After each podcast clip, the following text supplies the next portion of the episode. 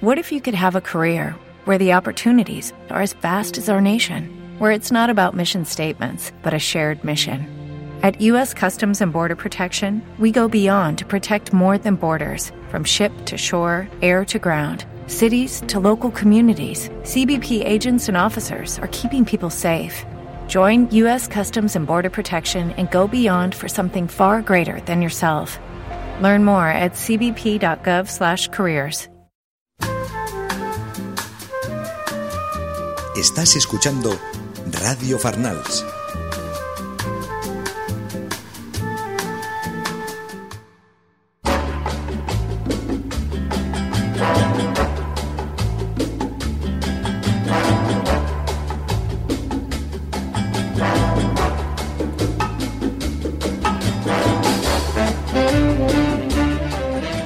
Hola, estamos en Guiarte, tu espacio de arte y cultura en Radio Farnals. Como cada viernes y a la misma hora vamos a hacer un repaso por las noticias más relevantes en cuanto a cultura y espectáculos.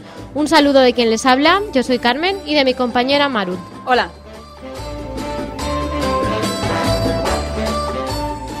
En conmemoración al cercano aniversario de su muerte, esta semana vamos a hablar de Miguel Ángel Buonarroti.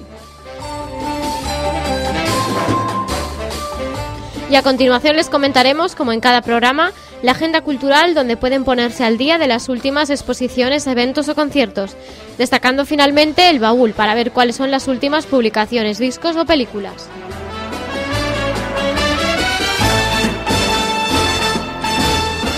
Y comenzamos.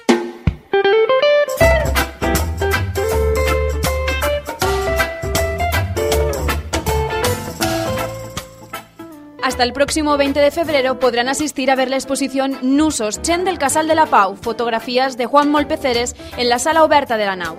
El Casal de la Pau es una asociación sin ánimo de lucro declarada de utilidad pública, orientada a la acogida y apoyo de personas sin vínculos familiares ni recursos económicos que tienen o han tenido problemas penales. Si algo es bello, ¿por qué ocultarlo? ¿Por qué no mostrarlo en su desnudez? Y en el desnudo aparecen los nudos, los puntos claves de una vida, los que marcan tu piel y tu carácter, los núcleos difíciles de asumir, los lazos que se, que se estrechan, los cruces de caminos, los puntos de unión entre el tronco y las ramas, los que nos definen y nos representan. Nusos quiere traer a la persona más allá de las circunstancias que hayan condicionado su vida, más allá de las etiquetas y las convenciones sociales. Este proyecto pretende mostrar la verdad y la dignidad de las personas a cara descubierta, sin tapujos y sin prejuicios. Quizás entonces nos sea más fácil acercarnos a ellos con otra mirada, de otra manera.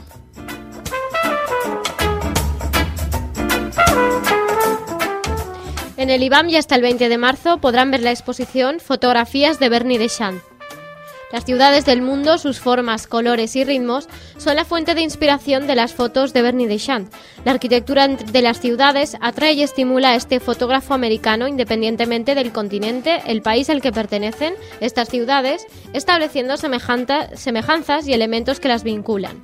De este modo, a través de su visión como fotógrafo extranjero, refleja la futurista promesa que representaba el Brasil de 1940 y un Tokio colorido, moderno, universal y cosmopolita, así como la milenaria China y el exótico Marruecos, entre otros.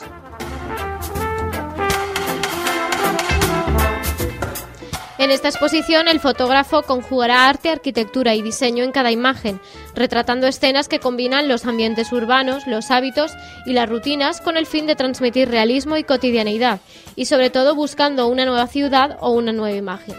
La exposición, organizada en tres cuerpos de trabajo, explorará los profundos contrastes y las similitudes estéticas de la arquitectura de las cosas y de las personas, a partir de los viajes de Deschamps a Brasil, China, Marruecos, Japón o Estados Unidos.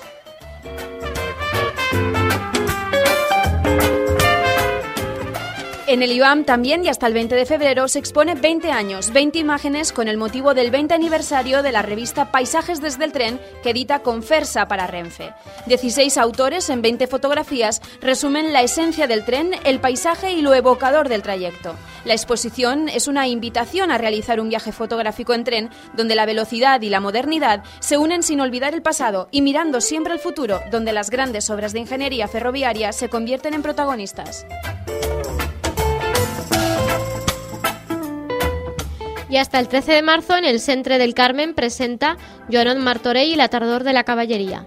Dos exposiciones se centran este año en la figura y la obra de Joanot Martorell, aprovechando el hecho de que muy posiblemente en 2010 se cumplieran 500 años del nacimiento en Valencia del caballero escritor y 550 años desde que éste comenzó a redactar su gran obra, El Tirán Lo Blanc una obra que tan amplia proyección tuvo en su época que fue y es objeto de numerosas traducciones y que el propio Cervantes alabó como el mejor libro del mundo. Este libro y sus manuscritos, así como ediciones impresas, es precisamente el objeto de la muestra. La exposición que se celebra en el Centro del Carmen, promovida por la Fundación Jaume II el Just y realizada por el Consorcio de Museos de la Comunidad Valenciana, intenta reflejar el mundo cortesano que la aguda capacidad de observación, la memoria y las amplias lecturas de Jonot Martorell plasmaron en esta obra suya, que puede ser considerada en muchos modos la gran primera novela moderna europea.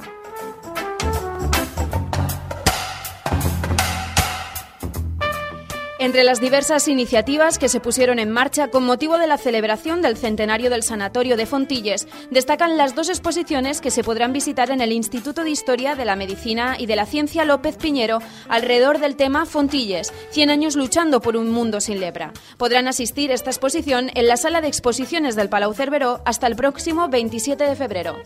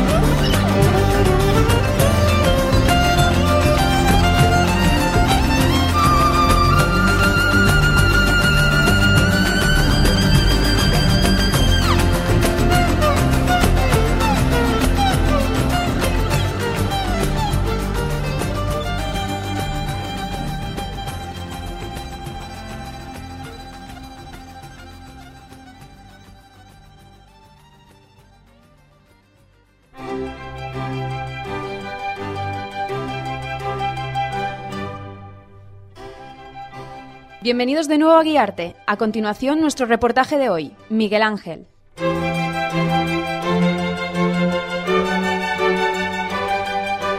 Miguel Ángel fue uno de esos artistas multidisciplinarios que, como Leonardo, cultivó prácticamente todas las artes. Nació en Caprese, una villa de la Toscana, y era el segundo hijo de cinco hijos varones de la familia Bonarotti. El padre le hizo estudiar gramática en Florencia con el maestro Francesco da Urbino, pero Miguel Ángel quería ser artista, y cuando comunicó a su padre que deseaba seguir el camino del arte, tuvieron muchas discusiones, ya que en aquella época era un oficio poco reconocido. Ludovico di Leonardo, el padre de Miguel Ángel, consideraba que aquel trabajo no era digno del prestigio de su linaje. Gracias a su firme decisión y a pesar de su juventud, consiguió convencerlo para que le dejara seguir su gran inclinación artística, que según Miguel Ángel le venía ya desde la nodriza que había tenido la mujer de un picapedrero. De ella comentaba Juntamente con la leche de mi nodriza, mamé también las escarpas y los martillos con los cuales después he esculpido mis figuras.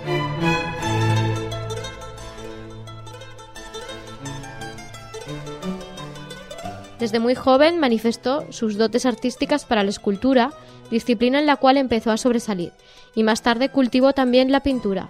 Empezó a frecuentar el Jardín de San Marcos de los Medici, una de las familias más importantes en la Italia del Renacimiento, donde estudió las esculturas antiguas que había allí reunidas.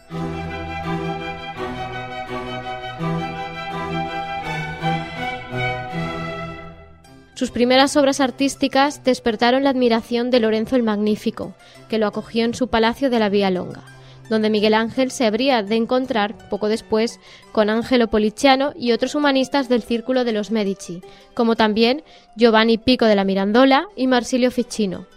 Estas relaciones lo pusieron en contacto con las teorías idealistas de Platón ideas que acabaron convirtiéndose en uno de los pilares fundamentales de su vida y que plasmó tanto en sus obras plásticas como en su producción poética.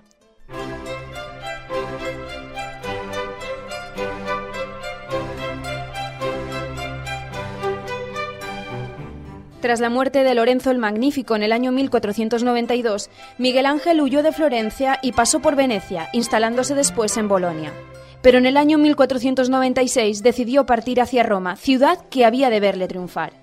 Allí inició una década de gran intensidad artística, después de la cual, con 30 años, fue acreditado como un artista de primera línea. A los 23 años talló la Piedad del Vaticano y el David, obra cumbre de la escultura, de una gran complejidad por la escasa anchura de la pieza de mármol, que fue colocado delante del Palacio del Ayuntamiento de Florencia y se convirtió en la expresión de los supremos ideales cívicos del Renacimiento.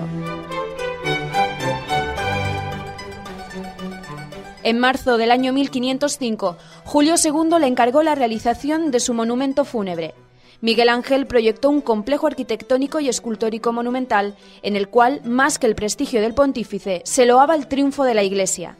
Desgraciadamente, al regresar a Roma, el Papa había dejado a un lado el proyecto del mausoleo, absorbido como estaba con la reforma de Bramante en la Basílica de San Pedro.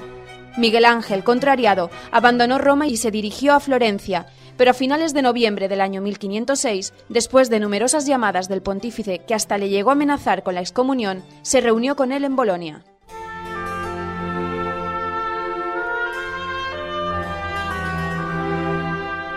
En mayo de 1508 aceptó dirigir la decoración de la bóveda de la capilla Sixtina, cuyos frescos concluyó cuatro años más tarde, después de un trabajo solitario y tenaz. En esta obra ideó una grandiosa estructura arquitectónica pintada, inspirada en la forma real de la bóveda. En el tema bíblico general de la bóveda, Miguel Ángel interpuso una interpretación del Génesis y dio forma a un tipo de interpretación de las imágenes que conseguirían ser un símbolo del arte del Renacimiento.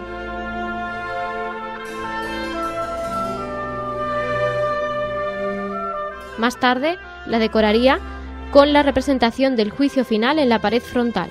Miguel Ángel quedó intimidado por las dimensiones del encargo y dejó claro que desde el principio que prefería rechazarlo. Él se consideraba escultor antes que pintor y sospechaba que algunos de sus rivales habían aconsejado al Papa que le encargase un proyecto de tan gran escala para verle fracasar. Para Miguel Ángel el proyecto era solo una distracción de su trabajo como escultor de mármol, que le había mantenido ocupado durante largos años.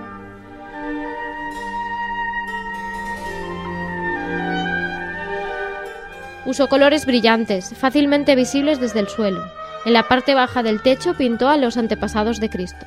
Sobre ellos pintó alternados a los profetas y a las sibilas, con Jonás sobre el altar y Zacarías en el otro extremo. En la parte central, Miguel Ángel pintó nueve escenas del Génesis.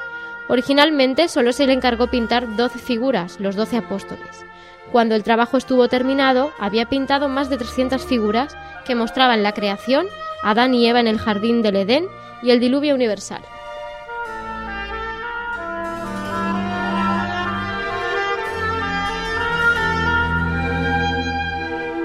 Las fuentes de inspiración de Miguel Ángel no están fácilmente determinadas. Teólogos joaquinistas y agustinianos estaban entre las influencias de Julio II. Tampoco se conoce en qué grado contribuyó realmente su propia mano físicamente en la pintura de cualquiera de las imágenes particulares que se le atribuyen.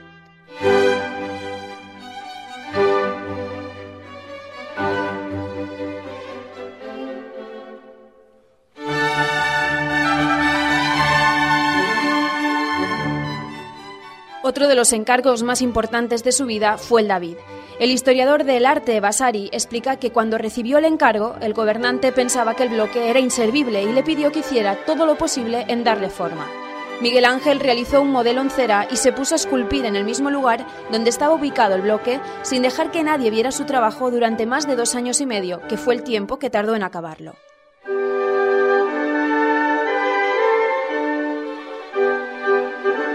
En el caso del David, las múltiples fracturas y fallas que tenía el bloque fueron encaminando a Miguel Ángel hacia la forma final de la escultura. El gran hueco que tenía el bloque en su flanco izquierdo origina que la escultura se apoye completamente en el pie derecho, generando un contraposto en la figura y haciendo que la parte izquierda de la figura se balancee hacia la parte derecha del cuerpo.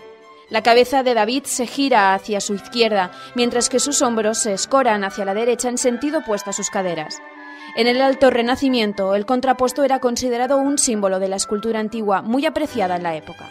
El David llegó a convertirse en el paradigma de la escultura renacentista gracias a su inteligente uso del contraposto.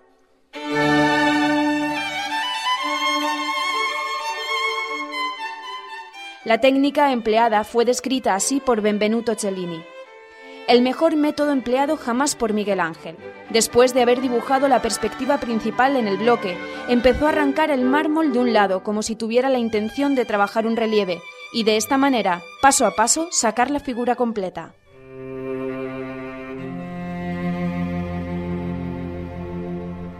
Como hemos dicho anteriormente, el año 1505 fue llamado a Roma por el Papa Julio II para proponerle la construcción de la sepultura papal, que se habría de poner bajo la cúpula de la Basílica de San Pedro del Vaticano.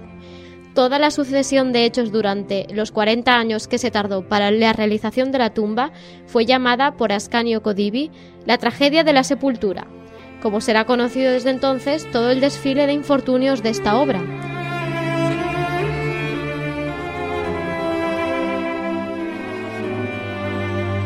El artista consideró el sepulcro de Julio II la obra más grande de su vida.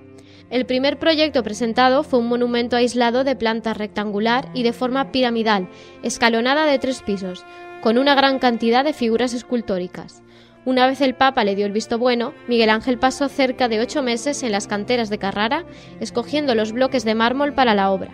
Por indicación de Bramante, Julio II cambió de idea y solicitó al escultor que parara la ejecución del mausoleo y emprendiera la de la pintura de la bóveda de la capilla sixtina.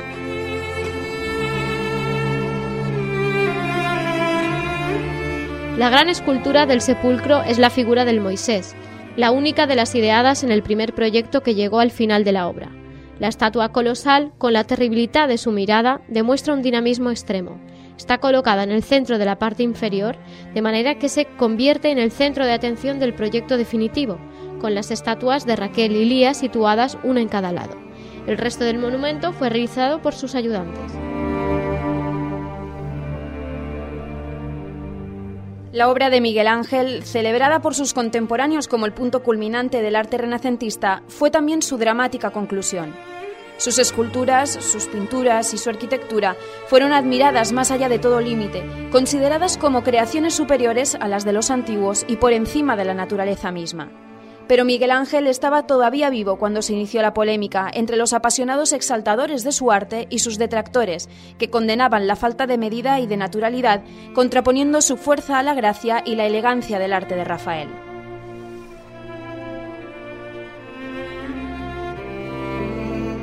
Ludovico Dolce, el año 1557, tildaba de monótonos los desnudos de Miguel Ángel en comparación con la belleza de las obras de Rafael. Fue criticado también por la Iglesia italiana durante la segunda mitad del 600, ya que sus obras no eran afines a las nuevas normas del Concilio de Trento. Sin embargo, desde la mitad del siglo XVIII fueron cambiando las críticas hasta llegar a la total adoración por su arte.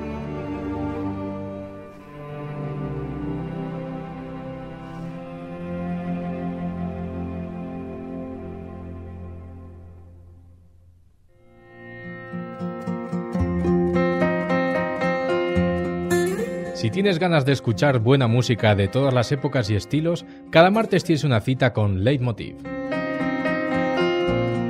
Soy Ángel Bereje y en cada programa os ofreceré una selección de canciones unidas por un hilo conductor, un leitmotiv. Recuerda, todos los martes a las 9 de la noche, Leitmotiv en Radio Farnals.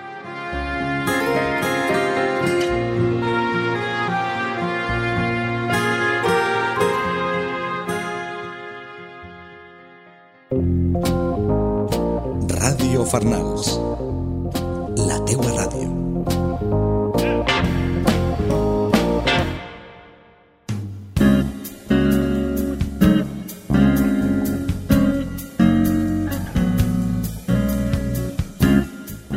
Hoy les presentamos un nuevo apartado dedicado a las efemérides en el mundo del arte y la cultura.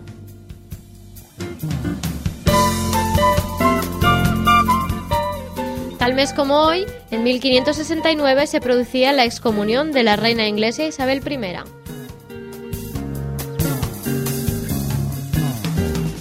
En el año 1841 nace el pintor Auguste Renoir.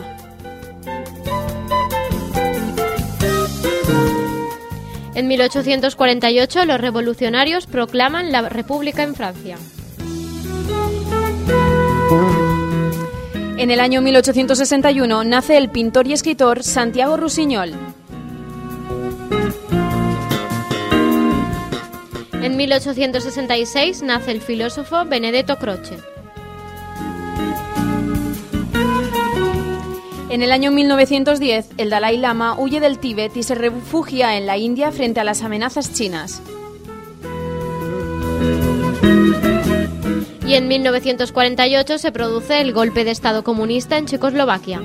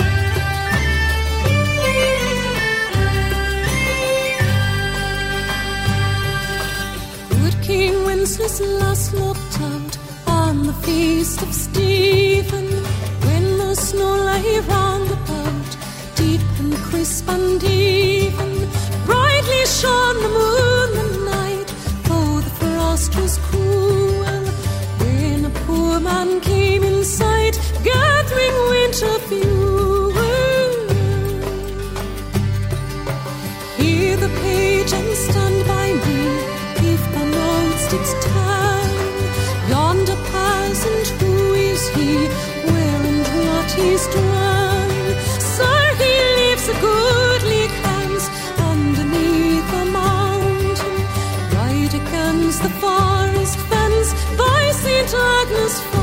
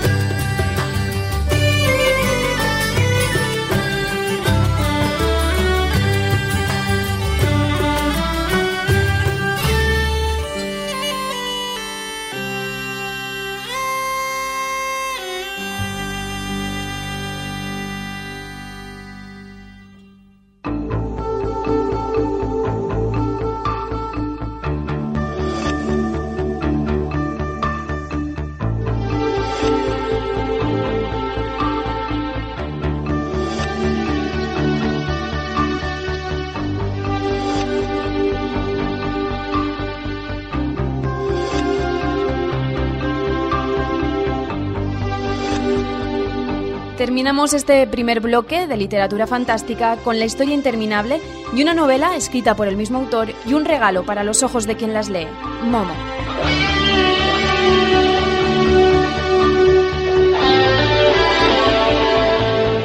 La infancia de Michael Ende estuvo marcada por el ambiente artístico y bohemio en que se movía su padre, el pintor surrealista Edgar Ende. Y muy probablemente fue este ambiente el que le influyera a la hora de escribir sus novelas. Sus libros tienen nombres llamativos y extraños. Algunos de los más destacados son El libro de los monicacos, Tragasueños, Jojo, historia de un saltimbanqui, El Gogolori, El espejo en el espejo, El ponche de los deseos y Carpeta de apuntes, que contiene algunos ensayos autobiográficos con algunos relatos fantásticos y de aventura. Un niño toma un libro, se encuentra literalmente dentro de la historia y tiene problemas para salir. Esa es la idea que inspiró a Ende para escribir en el año 1979 La historia interminable.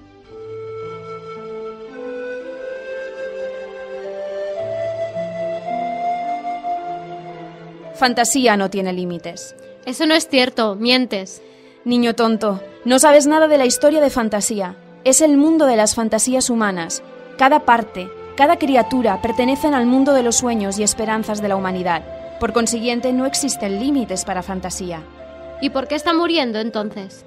Porque los humanos están perdiendo sus esperanzas y olvidando a sus sueños. Así es como la nada se vuelve más fuerte. ¿Qué es la nada? Es el vacío que queda, la desolación que destruye este mundo, y mi encomienda es ayudar a la nada. ¿Por qué? Porque el humano sin esperanzas es fácil de controlar, y aquel que tenga el control tendrá el poder.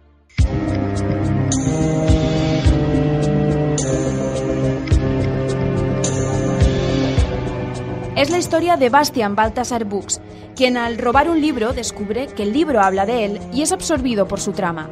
La mayoría de la acción ocurre en el reino de fantasía, un mundo que está bajo amenaza de ser destruido por la nada, la cual representa la carencia de imaginación de la gente del mundo real.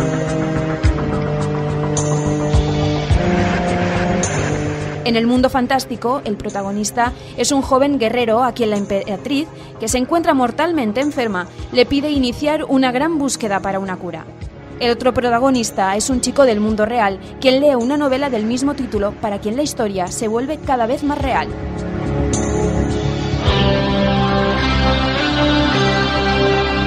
Aunque Michael convino con su editor publicar un libro de un centenar de páginas, poco tiempo después pedía una prórroga porque el libro sería más largo de lo esperado. La obra fue llevada al cine en tres ocasiones, la primera vez en el año 1984, convirtiéndose en un éxito de taquilla, aunque modificada muchos aspectos del libro.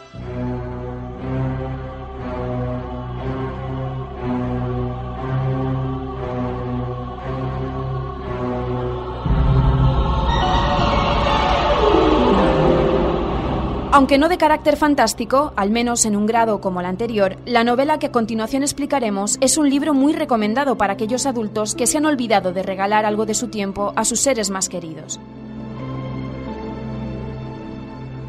Momo es una niña con un don muy especial. Solo con escuchar consigue que los que están tristes se sientan mejor, los que están enfadados solucionen sus problemas o que a los que están aburridos se les ocurran cosas divertidas. La idea principal de Momo puede ser vista como una crítica al consumismo. Muestra el peligro de verse seducido por los intereses ocultos de empresas que cuentan con el suficientemente poder como para influir en el estilo de vida de la gente. En el mismo sentido es también una profunda crítica al modelo racional de concebir el tiempo, un modelo economicista que olvida esos pequeños momentos y sensaciones que sin tener valor económico y por tanto puedan parecer superfluas, son realmente importantes en la vida humana que siempre tiene una vertiente espiritual.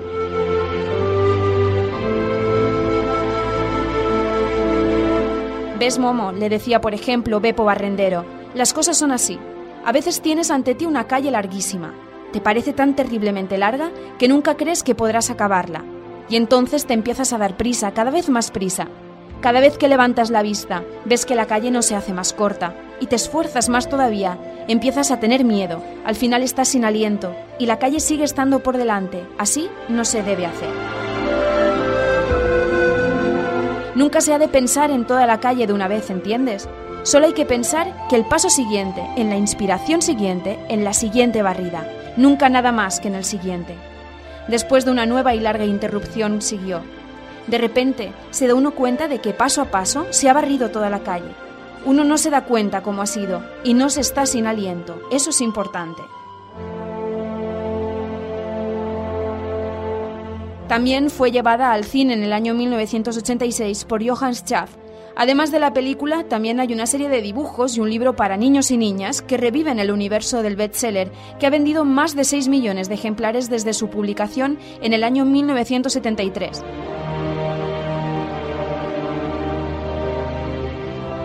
Este libro no es solamente para niños, porque el autor hace en él una buena serie de reflexiones apropiadas e interesantes para todo el mundo. La lectura de este libro nos ayuda a comprender que el tiempo es algo magnífico y nos enseña a compartir nuestro tiempo con los demás.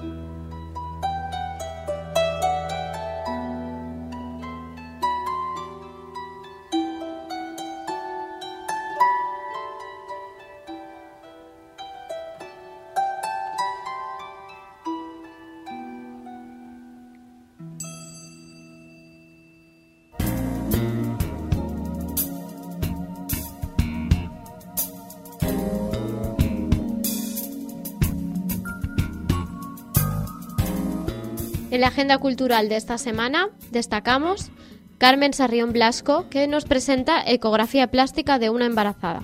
La visión más maternal de la artista valenciana. Una primera muestra individual de la artista de Sueca, Carmen Sarrión Blasco, que tras haber participado en una exposición colectiva, nos presenta ecografía plástica de una embarazada, donde reúne 18 obras de 50 por 70, resueltas mediante técnicas mixtas, teniendo como referente principal el monotipo, estampando formas y sensibilidad a su vez, muestra una visión más maternal desde una ecografía plástica. Llegando al interior de cada madre, sonsaca los más profundos sentimientos albergados. Sentir que la vida cobrará un nuevo sentido, una visión joven para un sueño real. La exposición está en la Galería Kessler Bataglia hasta el 19 de febrero. La sesión será de martes a viernes de 11 a 1 y de las 6 a las 8 de la tarde, los sábados de 11 a 2, y la entrada será gratuita.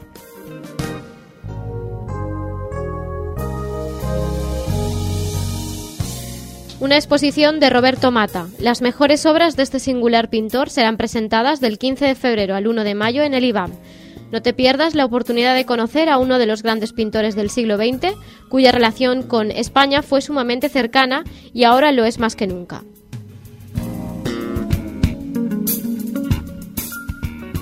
Bancaja presenta en Sagunto la muestra Orphanus Custoditus, una exposición que saca a la luz la colección de la artística del Colegio Imperial de Niños Huérfanos de San Vicente Ferrer en el marco de su 600 aniversario, contextualizando las diferentes épocas en las que la institución benéfico-educativa ha venido desarrollando su obra social, la muestra traslada a la sociedad la labor realizada en pro de la infancia desfavorecida a lo largo de sus seis siglos de historia, a través de una selección de pintura, azulejería y documentación, junto con otras importantes piezas de la institución, como la mayor reliquia de San Vicente Ferrer, el hueso radio del brazo derecho, todo ello propiedad del Colegio Imperial.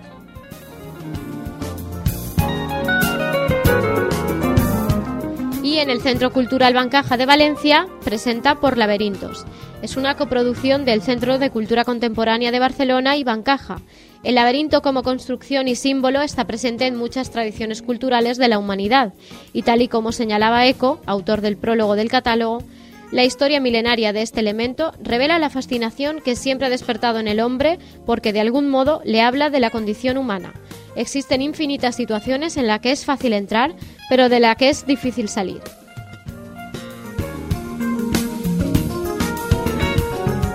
La exposición realiza un repaso del concepto y la representación del laberinto a lo largo de la historia, haciendo una clara distinción entre laberintos de recorrido único y recorrido múltiple, múltiple. Reflexiona acerca de la vigencia de este elemento y acerca de las diferentes prácticas y usos más actuales. La muestra plantea espacios muy diferenciados que se ilustran con obras de diferentes procedencias y formatos, autores y épocas, como por ejemplo piezas arqueológicas, grabados, fotografías, planos, proyecciones o maquetas, aparte de piezas audiovisuales, animaciones interactivas, creadas expresamente para la muestra.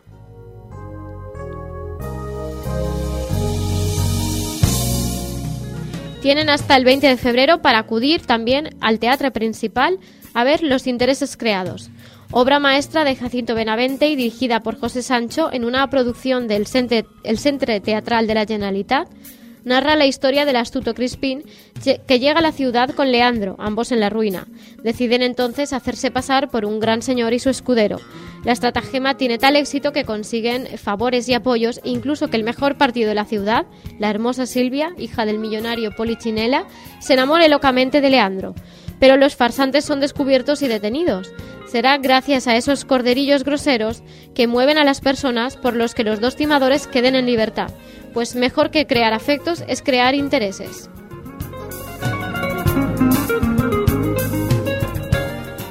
Otra exposición es la de Yo soy Pinocho, en el Teatro Escalante, la historia de Pinocho como no te han contado nunca. Esta exposición interactiva, a mitad camino entre el arte y el teatro, nos llevará a revivir las aventuras de la famosa marioneta de Carlo Colladi. Este recorrido pedagógico profundiza en cuestiones presentes en la obra de Pinocho, como por ejemplo la riqueza de la diversidad, la capacidad de afrontar los desafíos que plantea la vida. También tiene visitas guiadas interactivas con un monitor, complementada con un taller didáctico. La exposición estará hasta el 27 de febrero, de lunes a viernes por las mañanas, y la entrada será de 3 euros. Para finalizar, no te pierdas la exposición fotográfica de Verónica Navarro en el restaurante La Malaquita, donde su obra La vida en el sur nos transmite todas aquellas imágenes captadas durante su último viaje en La Malaquita. La exposición estará hasta el 28 de febrero.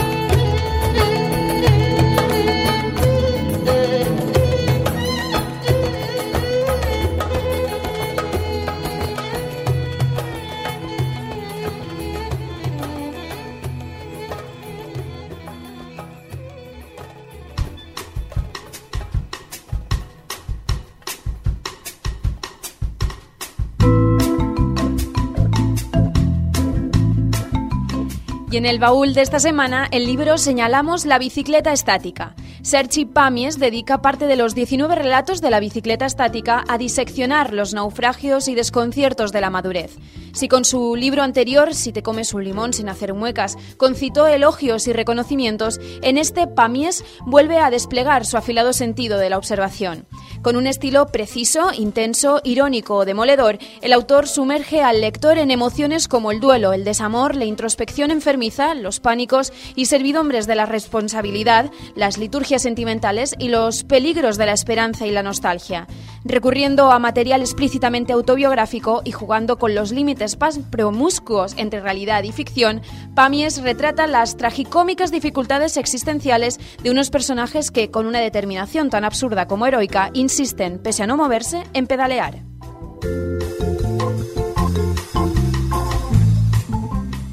Tanta pasión para nada, de Julio Llamazares. Contiene 13 historias en las que sus protagonistas obtienen la misma moraleja, la que da nombre a la obra, pues para el escritor leones las pasiones suelen conducir a la melancolía y al escepticismo. El escritor Julio Llamazares ensaya en Tanta pasión para nada el cruce de sensaciones y la agilidad mental de una persona situada ante una situación de tensión máxima y a la vez hace una profunda reflexión sobre los muchos días y noches de agotador esfuerzo continuado que pueden acabar hechos pedazos por un único instante de descuido o error.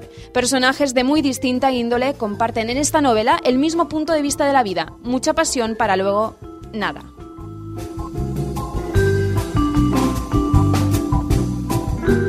En cine destacamos Panegre, la ganadora indiscutible de los premios Goya de este año. En los crudos años de la posguerra rural, Andreu, un niño que pertenece al bando de los perdedores, encuentra un día en el bosque los cadáveres de un hombre y, su hijo. Las autoridades quieren cargar el muerto a su padre, pero él, para ayudarle, intenta averiguar quién los mató. En ese recorrido se produce en Andreu el despertar de una conciencia moral frente a un mundo de adultos alimentado por las mentiras. En música, Bruno Mars presenta Do Hops and Hooligans. Las cifras de ventas y puestos altos en las principales listas de éxitos mundiales sirven de carta de presentación para el debut de este hawaiano que decidió dar el salto y salir de la oscuridad como productor y compositor de hits ajenos, lo que le hizo merecedor de hasta siete nominaciones a los Grammy para mostrarnos directamente, sin intermediarios, todo el potencial que lleva dentro, que es mucho.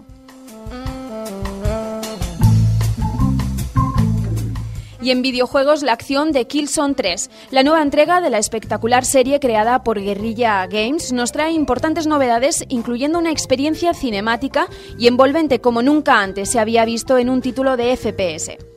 La lucha contra el ejército Helgast será más intensa, envolvente y realista que nunca, gracias a la compatibilidad del juego con el mando de movimiento PlayStation Move, que podrá utilizarse en el periférico Sharpshooter, un adaptador de disparo que hará que el jugador viva más que nunca sus partidas en primera persona.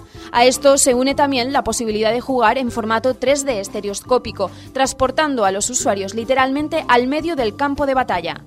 Killzone 3 incluye niveles 10 veces más grandes que los de Killzone 2 para que el jugador se enfrente a brutales combates en escenarios hostiles en Helgan que amenazan con sepultarle en este mortífero planeta. La última entrega de la saga hará que los soldados se arrastren por páramos radioactivos, que se pierdan en una letal jungla alienígena, que se enfrenten a las condiciones medioambientales más extremas y que lleven a la batalla al espacio mientras luchan contra la dominación Helgast.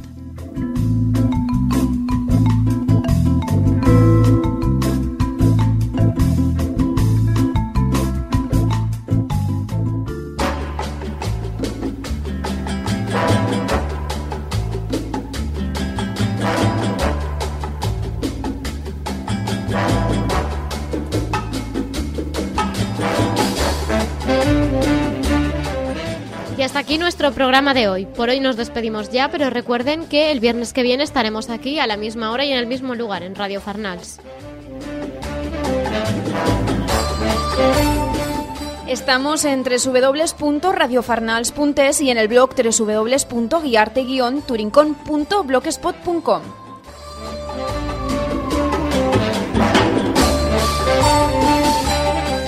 Buen fin de semana. Bon cap de setmana.